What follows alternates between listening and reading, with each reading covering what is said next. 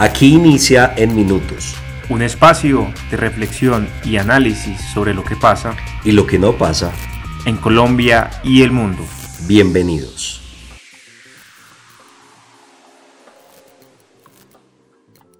Quinta temporada, sexto episodio y muchos temas por, por hablar, ¿no? Todos los, días, todos los, días, sale un tema nuevo por, por conversar, todos los días resultan nuevos temas para abordar en, en esta realidad colombiana y pues seguimos reflexionando mucho sobre, sobre el país. ¿Qué tal Julián? ¿Cómo va todo? Bien, bien, aquí contento de estar contigo nuevamente. Hoy es domingo, entonces, pues ojalá no nos sientan muy nostálgicos. Por lo menos logramos superar la nostalgia de las 5 de la tarde de los domingos, que eso ya es mucho. Sí, sí, es un día, día duro, pero qué mejor que arrancar la semana escuchando un nuevo episodio de En Minutos. De Minutos. De Minutos Podcast. Y no siempre hablando como de temas difíciles, ¿no? Porque ya mucha, muchas personas, nuestra audiencia nos comenta que a veces muchos temas que son temas difíciles, ¿no? Y que, que a veces nosotros no queremos promover un escepticismo o, una mirada, digamos, pesimista de la realidad. Demasiado negativo. Exacto, sino seguir como analizando y seguir reflexionando y, y, siempre nuestro mayor interés es entregar información de la mejor manera posible a, los, a las personas, a los ciudadanos, para que entiendan mucho de, de esta realidad. Entonces, pues aquí seguimos en esta labor. ¿Y tú qué, qué, qué escribes por estos días, Julián? Eres el, el pues, del, del grupo. Es una, ya que dices eso, es una época difícil porque además el, el gobierno y todo esto pues ha creado mucha tensión en la sociedad, se siente mucha tensión, ya lo hablábamos un poco con Daniel Carvalho, y se siente como esa, esa especie como de cansancio, ¿no? De la política. Por eso también este episodio del día de hoy. Y bueno, yo estoy escribiendo, hoy es que justamente escribí una, una reseña sobre una, una nueva voz de aquí de Manizales y de, Colombia, que recientemente publicó un libro que se llama Todas las que fuimos, eh, de editorial Saino. Es un libro de cuentos en los que trabaja, son 10 cuentos, en los que trabaja la relación entre el mundo y la animalidad. Es muy interesante ahorita que hablamos del chat GPT, no sé si has tenido oportunidad de, entrar ahí y hacer algunas preguntas. Yo ahorita, ahorita hice ese trabajo y hice la reseña un poco haciendo después de haber hecho ese trabajo y me parece muy interesante que sí, y yo puse inclusive tu nombre. ¿Sabes quién es Juan Camilo Arroyave? Y no, no apareces. Ah, no eres todavía conocido. Todavía no somos conocidos por el chat GPT, ni tú ni yo. Ok, bueno, no, pues. Ni en minutos tampoco. Tampoco, ok, porque no, sabes que yo, pues nuestro episodio anterior, recuerden que en esta nueva temporada estamos estrenando secciones y en el episodio, en, en nuestro quinto episodio de la quinta temporada, en la sección de lo que se habla. En minutos hablé un poco de el chat GPT y toda esta tendencia y el boom, pero también digamos que la histeria que puede generar en la sociedad todo este tema de inteligencia artificial, tema del cual posiblemente estaremos dedicando un episodio para reflexionar y analizar este tema que como les digo es un tema bastante interesante del cual hay muchas preguntas y este mundo de cambios, de transformaciones cada vez más acelerados está caminando digamos que hacia ese punto y que nos plantea un reto a todos, ¿no? Los que nos dedicamos a labores y oficios, bueno, como la escritura, el periodismo, la educación, que tiene digamos lleno de retos todos estos, llamémoslos que modelos o sistemas y, y justamente pues ahí está como uno de los puntos de discusión. Sí, esa, esta, y ese es el punto más, más importante, tendencia de lo que significa la inteligencia artificial, lo que ha significado para nuestras vidas, porque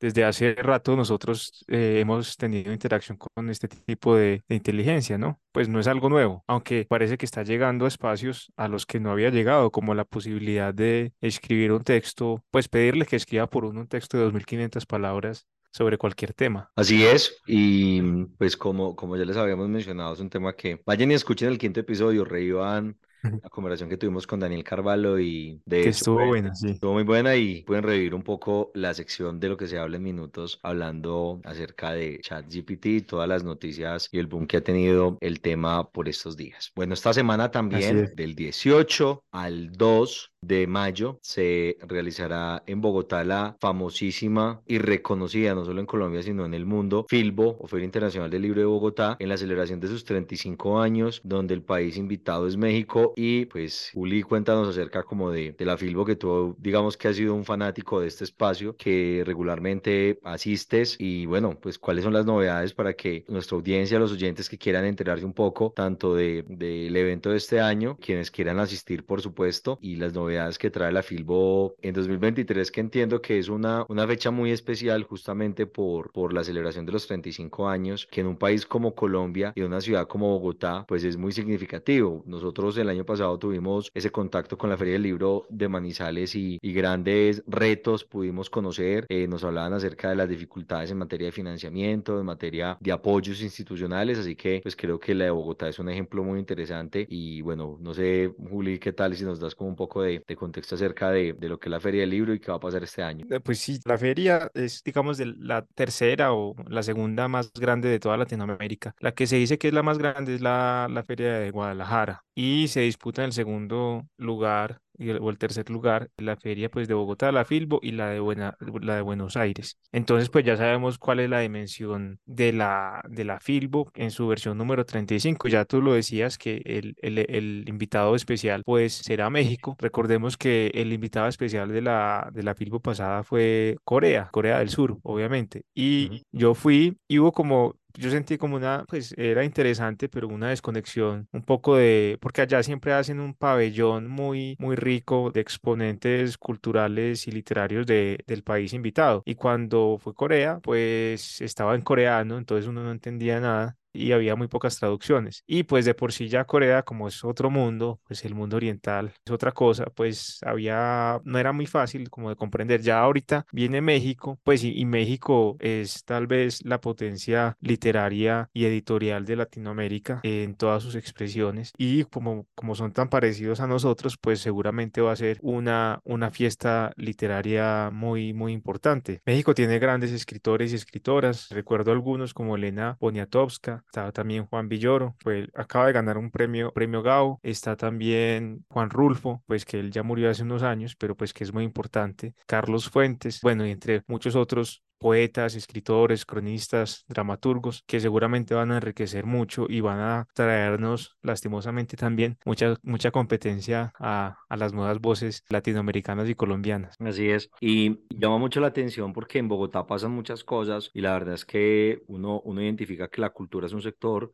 apoyado, un, un sector impulsado de manera importante en Bogotá y, y, justo que tocamos este tema, yo no quisiera pasar como a nuestro otro punto, uno de los temas más importantes que, que, que nos convocan en, en, el episodio de hoy, pero sí quisiera preguntarte porque te hemos escuchado en tu labor como escritor una posición crítica frente a lo que pasa con la cultura y justamente la promoción de este tipo, digamos, de, de contenidos y de cultura en las regiones, particularmente en Manizales y en Caldas. ¿Cuáles sí. crees tú o, o qué, cuál crees tú que es como el mayor obstáculo, los mayores obstáculos alrededor de, de este tipo, digamos, de programas y por qué nos cuesta tanto hacer ferias en, es, en, en, estas dimensiones o promover, digamos, esos nuevos talentos, escritores, bueno, columnistas, no sé, tantas variantes que pueden haber ahí, pero en últimas es como promover una cantidad de talentos y finalmente promover la cultura. ¿Cuáles, ¿Cuáles crees tú o cuál crees tú que es ese mayor obstáculo? Pues Juan, mira que yo, yo creo, y es lo que he hablado con algunos escritores también de, de la región y periodistas,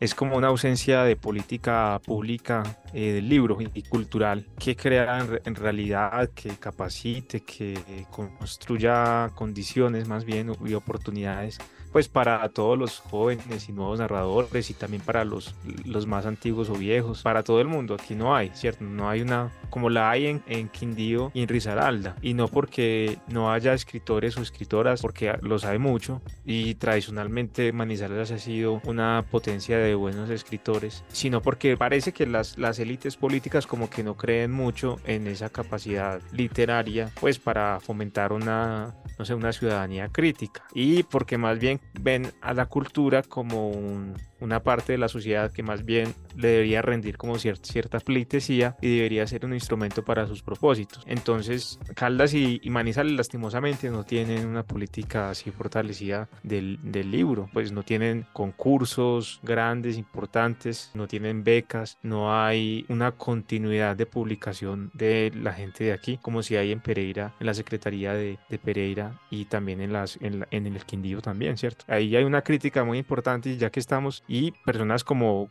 Octavio Escobar o como Fernando Alonso Ramírez, la misma Adriana Villegas, han estado constantemente hablando de esto, pero esto parece que no, que no resuena. Y es importante que los que están hablando ahora de nueva, de pues de las nuevas candidaturas y demás, piensen en la cultura no como un añadido sino como algo central para el desarrollo de sus propósitos y de sus, sí, de, sus propósitos como política pública. ¿Tú también qué has sentido sobre eso, Juan? Tú, sí. digamos, eh, sobre sí, la, la, los periodistas, columnistas, tú que también has tenido como una interacción ahí, ¿qué comentarios, críticas puedes rastrear pues de, estos temas? Dos, dos, cosas para puntualizar y, con esto, digamos que coincido en, en muchos elementos que, que mencionas al en, en, cuanto a este asunto. El primero es que no nos vaya a pasar lo que se dice que pasa y lo que se demuestra que pasa con, con los deportistas de la región, pues por, por poner un ejemplo, que al no haber apoyos locales terminan es buscando apoyos y representando, digamos, como otros contextos, ¿no? Entonces creo que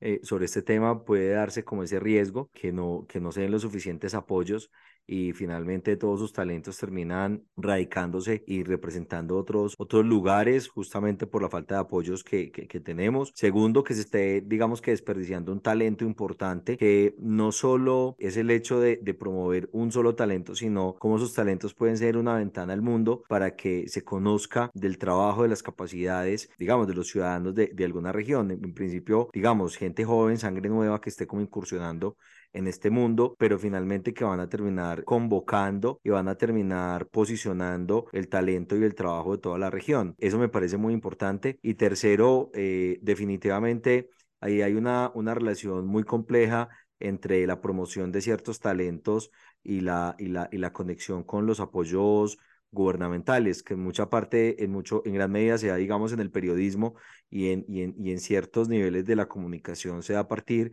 de la pauta pública y yo creo que eso también termina siendo como, como una especie de transacción que muchas veces limita la opinión o, la libertad, tanto en este caso del periodista como de quienes quieren acceder justamente o, quieren promover sus talentos a partir de, de, de, los apoyos, ya sean oficiales o no oficiales. Entonces creo que es otro, otro aspecto que, que es importante revisarlo y más allá, digamos, de, de, todas las dificultades, pensar en términos de región, lo importante que pueden ser este tipo de, de eventos y espacios, como ya lo mencionabas, eh, económicamente, cómo se pueden beneficiar una región como Guadalajara, cómo se puede beneficiar Bogotá después de 35 años posicionando un evento de estas magnitudes y cómo eso termina repercutiendo en, en, en, en dinámicas de desarrollo finalmente del territorio. Entonces creo que ahí sí nos está haciendo falta más visión y definitivamente como el turismo, yo creo que la cultura es otro de los, de los grandes, llamémoslos como, como polos de desarrollo, de atracción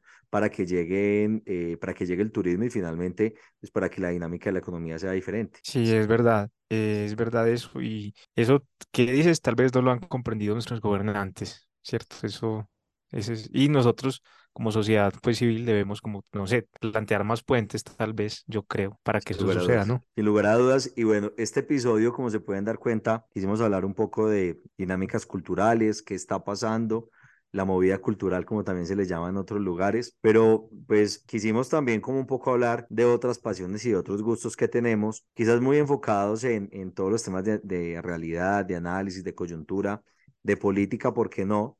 Pero alrededor también de, de otros gustos. Entonces, como se pueden dar cuenta, Julián es un apasionado de los libros y de la literatura. Eh, bueno, y, otro, y otros tipos de textos de los cuales ya nos va a hablar. Y yo tiendo a ser, digamos, que más, más apasionado por los, por los, digamos que formatos audiovisuales. Entonces, eh, me interesaba mucho por, por algunas series que hablan de, de política y de poder. Y hoy quisimos mostrar un, un top 5 compartido entre libros y entre series y pues creo que traen haciendo unas buenas recomendaciones para que aquellos o a quienes les apasiona mejor todo este tipo de, contenidos pues tengan como unos, unas herramientas bien interesantes para hacerlo. Entonces bueno qué tal si arrancamos pues sí arranquemos arranquemos miremos a ver cómo cómo nos va cierto y, y no hablamos pues no yo no he estudiado literatura ni tu cine Sí, así es de pura pasión, ¿cierto? Sí, exactamente. pero no dejan, no dejan de ser pues, útiles. Y... No, inútiles, sí, igual, útiles, pues. Porque muchas veces, sí.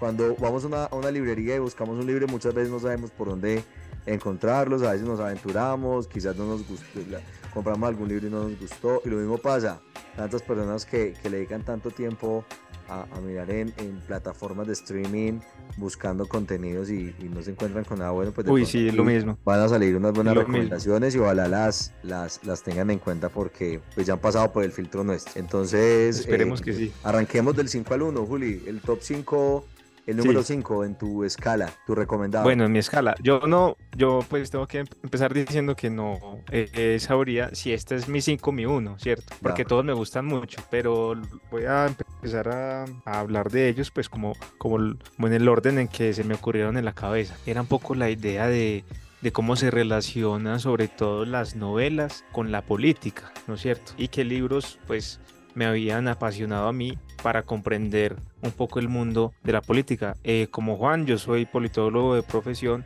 solo que me desvié el camino del bien y pues me he especializado en temas de periodismo y, de literatura.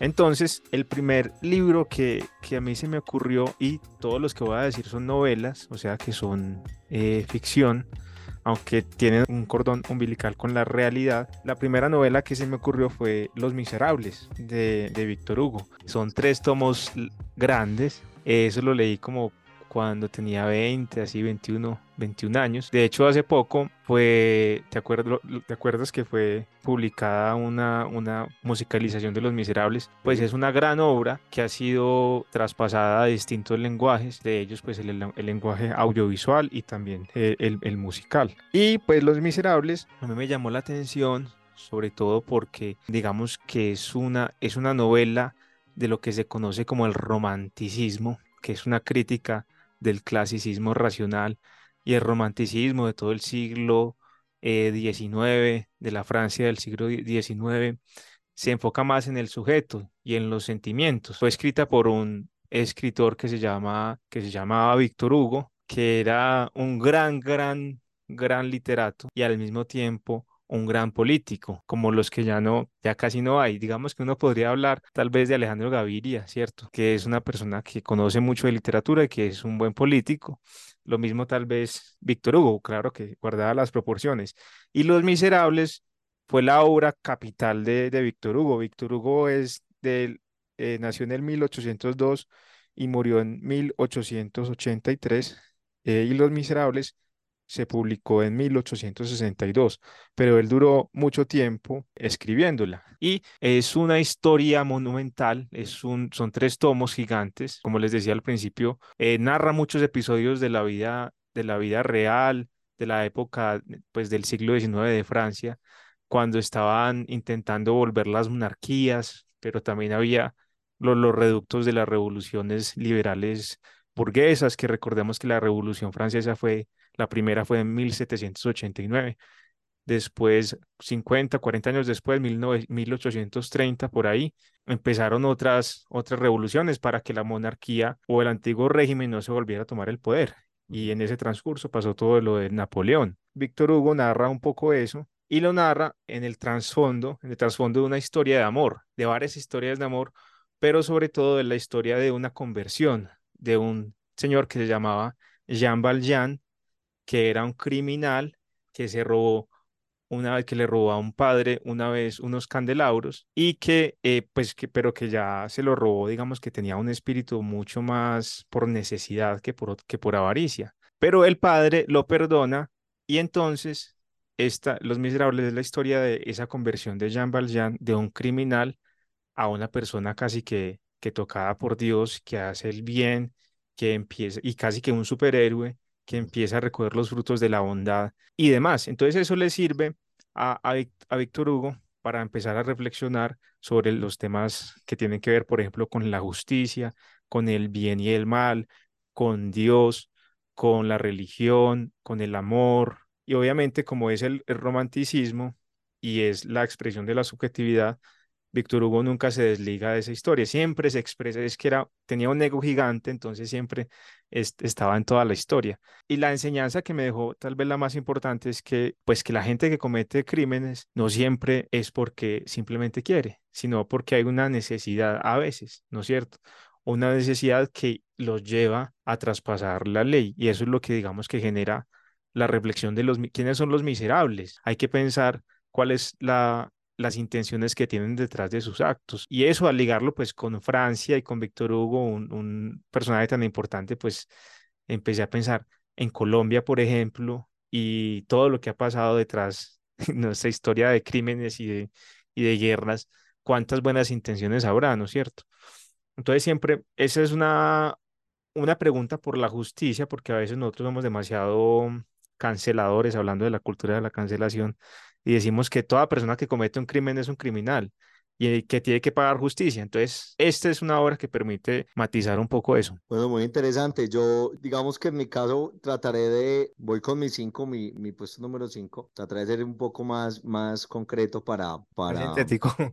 sí, pero, pero, pero, no, pero muy interesante porque finalmente es un, es un abrebocas que, como dijimos, seguramente llevará para que a muchos de, de nuestros oyentes para que para que busquen y para que, eh, digamos, eh, naveguen un poco más como alrededor de estas historias. En el puesto número 5 yo voy a proponer una serie que se llama The Politician, es una serie que se encuentra en Netflix y es una serie, digamos, que cuenta la historia de un joven apasionado por la política, un joven de, de muy buena posición social en los Estados Unidos y desde tiempos del colegio digamos que siempre se interesó por, por hacer parte como de, de cuadros de gobierno al interior de su colegio, pero mm, la serie está llena de dramatismo, la serie está llena de traición, de misterio y quizás muestre como todo un panorama y toda una dinámica alrededor de, de lo que son las, las, las campañas políticas. Eh, él finalmente la vida le da tres vueltas porque pierde digamos que su posición económica termina en la ciudad de Nueva York y finalmente es elegido congresista de los Estados Unidos. Por ahí va como la última temporada, pero es una, es una historia, digamos, de, muy light en el sentido en que es, es, es reciente, es una historia moderna, pero que está alrededor de, muestra muchos matices de, de, toda la dinámica de la política, sobre todo digamos que en población joven. Entonces ese es mi puesto número 5 de series y como ya les mencionaba, la pueden encontrar en Netflix, en la plataforma de Netflix. The Politician fue lanzada en el año 2019 y va por su tercera temporada. 2019, The Politician. The Politician. Vean, no, nunca la, no la había oído. Chévere, chévere. Chévere. Ahí, voy a buscar. una buena recomendación. Entonces es la historia como detrás de una persona que resulta elegida de Chiripa, ¿o qué?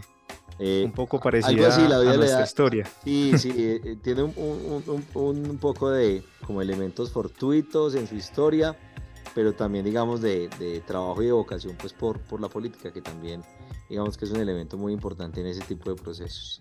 Bueno, y vamos con el cuarto, ¿te parece? El cuarto, el la cuarta escala pensando aquí como la relación de novelas y, y de política, tal vez la más importante de, de todo el siglo pasado sea 1984. Eh, la, la, distopía, que es como lo contrario a la utopía, la utopía es esa sociedad buena que siempre se busca y la distopía es pues la sociedad mala que nos tocó y una construcción pues mm, muy caótica y casi apocalíptica de la realidad. Y pues 1984 eh, fue la obra más importante de George Orwell, un escritor inglés que también fue ensayista, que fue periodista, cronista y que vivió en, en eh, la primera mitad del siglo XX. 1984, como es una distopía, pues es una representación de una, como ya les, les decía, de una sociedad muy apocalíptica, dominada por el gran hermano que lo vigila todo, vigila toda la privacidad, todas las acciones que hacen las personas y las personas y pues los seres humanos que habitan allí eh, deben estar normados a través de esas leyes. ¿Y qué significa eso? Que no pueden salirse nunca de esa política que establece el gran hermano, que lo vigila, que lo observa, que lo entiende todo. Y esa dominación se construye a partir de, del lenguaje, un lenguaje hecho siempre por muchos eufemismos. Entonces, el ministerio del amor es donde se hacen las torturas. El ministerio de la verdad es donde se, se modifica la historia para que la verdad eh, se conjugue con lo que el partido requiere y así sucesivamente. Es una sociedad entonces normada por este gran hermano que pertenece a un partido que lo domina todo y es una crítica de George Orwell que hace, digamos, a, los estados totalitarios de, de, la, de esa época, ¿cierto? Que era el nazismo y el estalinismo, ¿no? Eh, y que eran sociedades que mm, colectivistas hasta más no poder, eh, en las que el individuo no, no tenía muchas, muchas libertades y toda la simbología de las banderas, todos muy parecidos con sus uniformes, toda la vida regulada, el amor, no sé qué, eh, es muy parecida a lo que pues sucedía en el nazismo de la Alemania de, pues, de Hitler de 1930 hasta la Segunda Guerra Mundial y pues también todo lo que pasó con Stalin eh, desde que cae Lenin.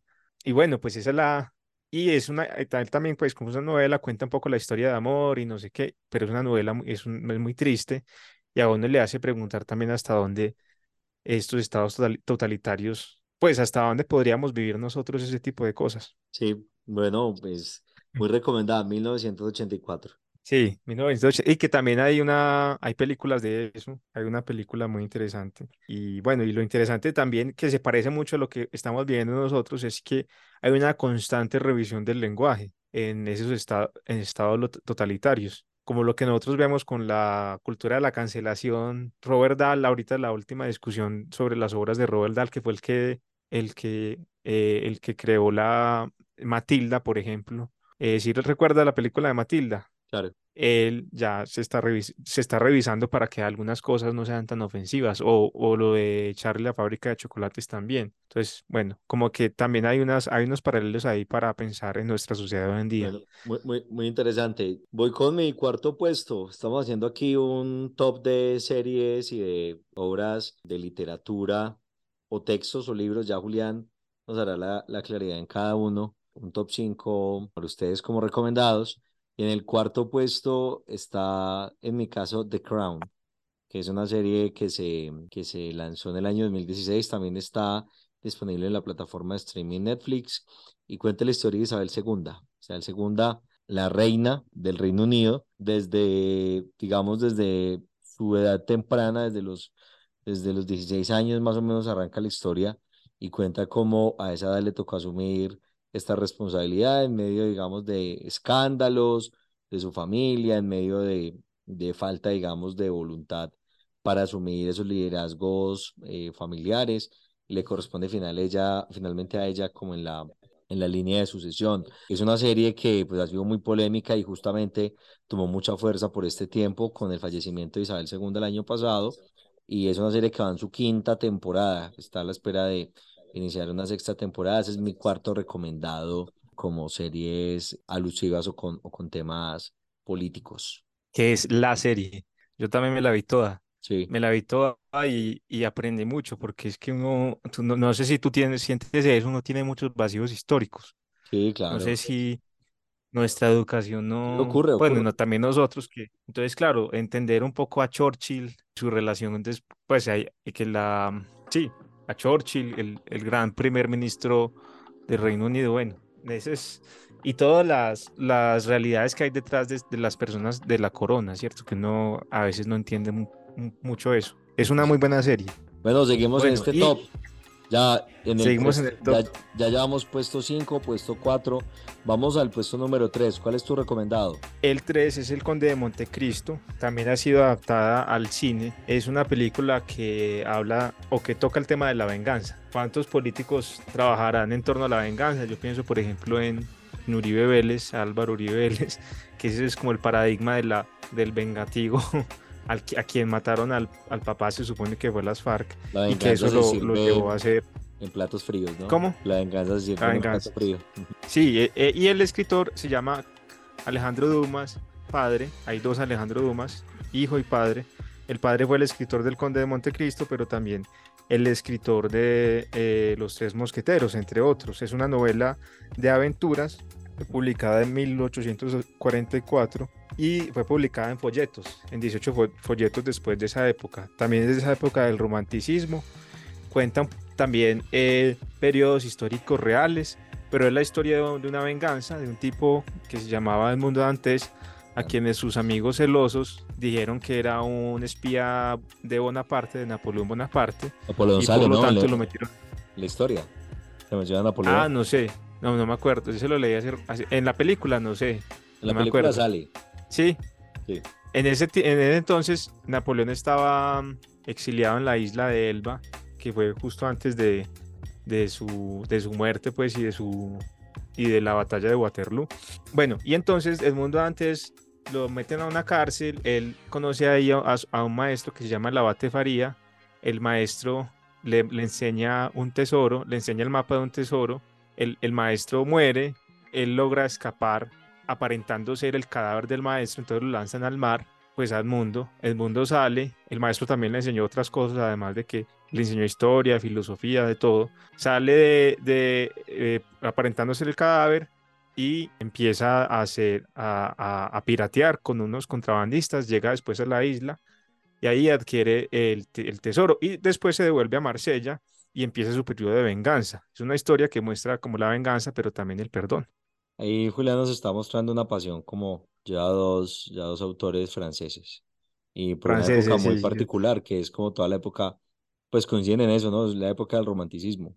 Y cuentan, sí, y conectan mucho de esas historias de ficción con, con hechos reales. Creo que, que, que tenían ahí una, una vocación bien interesante por, por estos asuntos. En lo particular es una de mis historias favoritas, El Conde de Montecristo. Mm. Creo que es, es muy buena es bellísima y, y, tiene un final muy interesante. Y lo que tú dices, ¿no? Porque también no solo la venganza, y, y, sino también la paciencia, ¿no? Años y años mm. y años de, de Edmundo Dantes pensando, pensando qué va a hacer con, con, sus, con, con sus adversarios. Muy, una historia muy bonita, de también, digamos, con unos elementos muy interesantes de estrategia, ¿no? De estrategia, sí. de planeación, de, de preparación, de, bueno, ahí hay unos aspectos muy interesantes. Yo lo quisiera conectar. Y que habla del perdón. Y del perdón. Del perdón también. Le, to le toca después. Amor. El, también es una historia de, amor. amor. Claro, de amor. Ese fue, mis primeras fantasías eróticas fue con ya. la esclava Haide. Okay. del Conde de Montecristo. Okay. Definitivamente. Bueno, ¿Cuál es tu tercera? Cuenta pues. En, en mi caso, en el puesto número 3, una serie muy comentada, una serie que fue lanzada en el año 2003, también está en la plataforma de Netflix y es House of Cards. House of Cards es una serie que seis temporadas, a través de seis temporadas, cuenta la historia de un político norteamericano de nombre Frank Underwood. Y Frank Underwood es, bueno, se, se convierte en alguien muy famoso, entre otras cosas porque lo que logra es, bueno, siendo senador, escalar al punto de, de, llegar a ser presidente. Cuenta una historia, digamos que muy cruda, de la dinámica de la política y el poder en contextos como lo es el, el Congreso de los Estados Unidos y posteriormente todos los actores que influyen y que, y que coinciden en, en la arena política, grupos de interés, grandes industrias, eh, grandes organizaciones, fundaciones.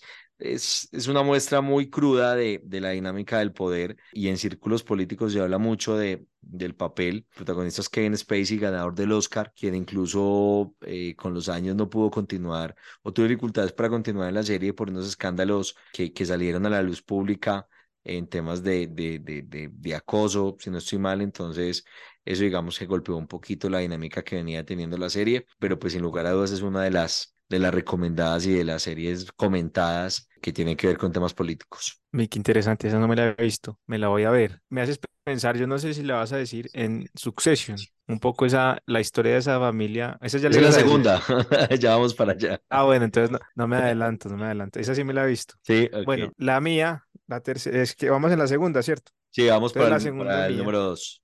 Tu recomendado en el La segundo. segunda mía es 100 años, 100 años, de, 100 años de soledad. Okay. 100 años de soledad políticamente hablando, podría interpretarse como la, la historia de los pueblos latinoamericanos del siglo XX, de cómo llegan todas las, eh, la, la, gran industria, en este caso la industria bananera, que llega a Macondo y mmm, llega como una hojarasca, que así se llamaba la primera novela de, de García Márquez, y llega como una hojarasca, llega llena de, extranjeros y de cosas raras al pueblo, pero al final el pueblo mismo no, no responde con la riqueza con la que se supone que debería responder. Al pueblo no le llega la riqueza que se supone que debería traer este tipo de, de grandes industrias, sino que le llega la decadencia, le llega la decadencia de todo tipo, cultural, moral, religiosa.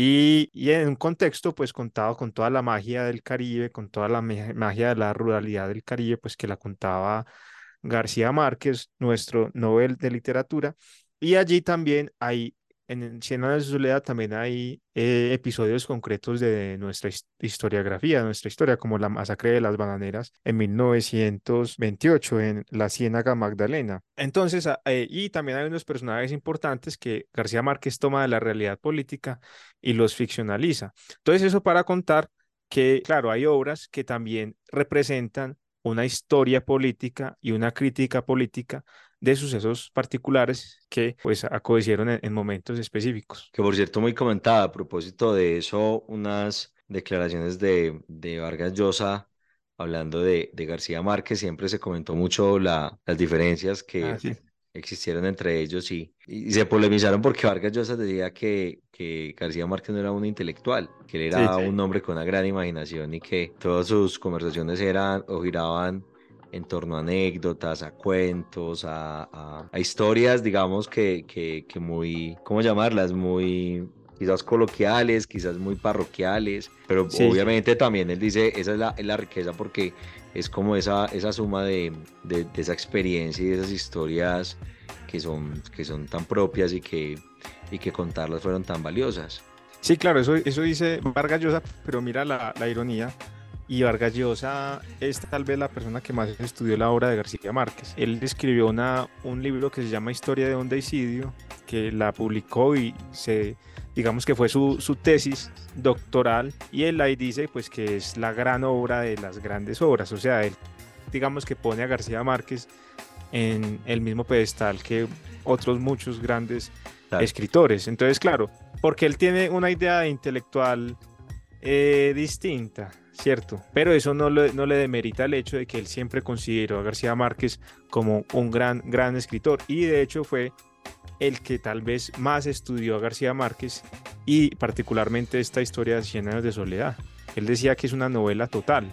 Eh, Vargas Llosa decía que Cien años de soledad es una novela total y que es una novela caníbal porque se alimenta de obras anteriores como La hojarasca, como otras en las que aparece Macondo. Muy bien, en el puesto número 2 de series, mi recomendada es, bueno, Juliana ahí se nos adelantó un poquito, eh, sin lugar a dudas, Succession. Yo creo que es una, una serie tremenda de, de intriga, de poder, en un entorno muy particular que es el poder familiar y las disputas por, por una sucesión, y es quién va a ser el heredero de una gran empresa o industria de las comunicaciones en Estados Unidos, obviamente todo en el marco de la ficción, y las, y las cuatro temporadas que incluso en este momento se está presentando la, la cuarta y última temporada, eh, giran en torno a, a, las peleas y a las, y a las tensiones en cuanto al quién eh, asumirá como el trono de, de toda la industria familiar. Una empresa de comunicaciones que incluso tiene relación muy fuerte con el poder, con los presidentes de los Estados Unidos. Y, el, y, el, y uno de los protagonistas que es como el gran patriarca, que se llama Logan Roy, en, en este, en, en, la historia que es protagonizado por el autor, por el, por el actor inglés Brian Cox, pues es, digamos, con una relación directa con el poder y, y justamente con, con las comunicaciones y cómo se utilizan los gobiernos y en las campañas ese tipo de, de, de industrias para, para favorecer o para orientar un poco la opinión pública. Entonces, es una historia muy recomendada, yo la pongo en el puesto número dos porque creo que, que vale mucho la pena y, y bueno, ah bueno, esta es una, una, una serie de, que bueno, se está transmitiendo actualmente, pero pues también se puede, digamos, que ver sus cuatro temporadas a través de la plataforma HBO o HBO, que es la propietaria de, de esta serie Subsection. Bueno, digamos con el top uno. El número uno. Eh, el número uno es una parte de una obra la que voy a citar aquí, que es la parte del infierno de la Divina Comedia de Dante Alighieri. Cuando yo la leí, que la leí hace como dos o tres años, que eh, no es una novela, sino un poema largo, es en verso, es en tercetos, en decasílabos encadenados, y él ahí construye un infierno con base en las ideas filosóficas y teológicas de la época que era el, el medioevo. Y entonces, ah, pues, ¿y cuáles ideas tenían? Por ejemplo, que la Tierra era el centro del universo y, y la filosofía estaba muy relacionada con, con el cristianismo o con el catolicismo. O más, más bien con el cristianismo, para no entrar a hablar de esos matices, y con toda la escuela de la escolástica, que es la interpretación de, de los griegos a partir de Tomás de Aquino y de Agustín de Hipona. Hipona. Entonces, él construye, partiendo de este fundamento filosófico y teológico, cómo es que se debería ver el infierno o cómo, sí, cómo se vería el infierno, el purgatorio y el cielo, pero particularmente el infierno que es tal vez lo más conocido, porque eh, pues a partir de ahí se construye todo el sistema de castigos y beneficios que es en lo que se ha convertido pues el catolicismo, ¿cierto? O sea, usted hace el bien y llega al, al cielo o hace el mal y llega al infierno. Y entonces él construye nueve, nueve círculos, que es como un cono invertido, digamos, en la, en la las antígonas de, de la montaña de Sión que queda en Israel. Obviamente esto es como una elucubración que supuestamente hay que dar al infierno. Y el en el cono invertido, en la cúspide o en, en el vértice de ese cono invertido está Lucifer. Y Lucifer se está comiendo a los traidores. O sea, lo peor del infierno es la traición. Lo más malo, más allá de la calumnia, más allá de, de la gula, más allá de cualquier otra cosa, de cualquier pecado, cristiano, lo peor es Judas, por ejemplo, ahorita que acabamos de, de venir de, de, la Semana Santa.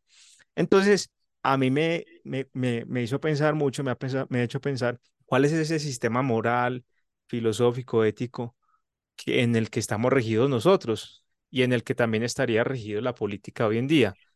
Porque claro, en ese momento la, política estaba regida a partir de ahí, todo, se, todo el poder estaba construido a partir de esa idea del castigo y beneficio de la otra vida. ¿Cuál será la de ahorita? ¿Cierto? Esa sería la pregunta que podrías resolver tú con tu iluminación. A propósito, Dante fue un autor italiano, ¿no? ¿Dante era de Florencia o no? Yo recuerdo una, sí, Florencia. de Dante en Florencia, pero no, no estaba seguro si... Lo, lo, que pasa es que, lo que pasa es que Dante era también un político. Y a, él no lo enterraron en Florencia por problemas políticos, sino que lo enterraron en Rávena. Entonces en Florencia lo que hay es una tumba, pero sin el, sin el cuerpo. El cuerpo está en, en, eh, en Rávena. Él era una, una persona, digamos que Nietzsche decía que era, era una especie de hiena que ladraba ante la luna que eso era lo que hacía, porque muchos, muchos de, los, de los enemigos de Dante aparecen en, en, los círculos del infierno. Entonces era una persona muy polémica, ¿cierto? Muy polémica de la época y a él no le dejaron enterrar en, en, Florencia. Claro, era, y es del periodo del, del Renacimiento, yo dije que del medioevo, no, del Renacimiento.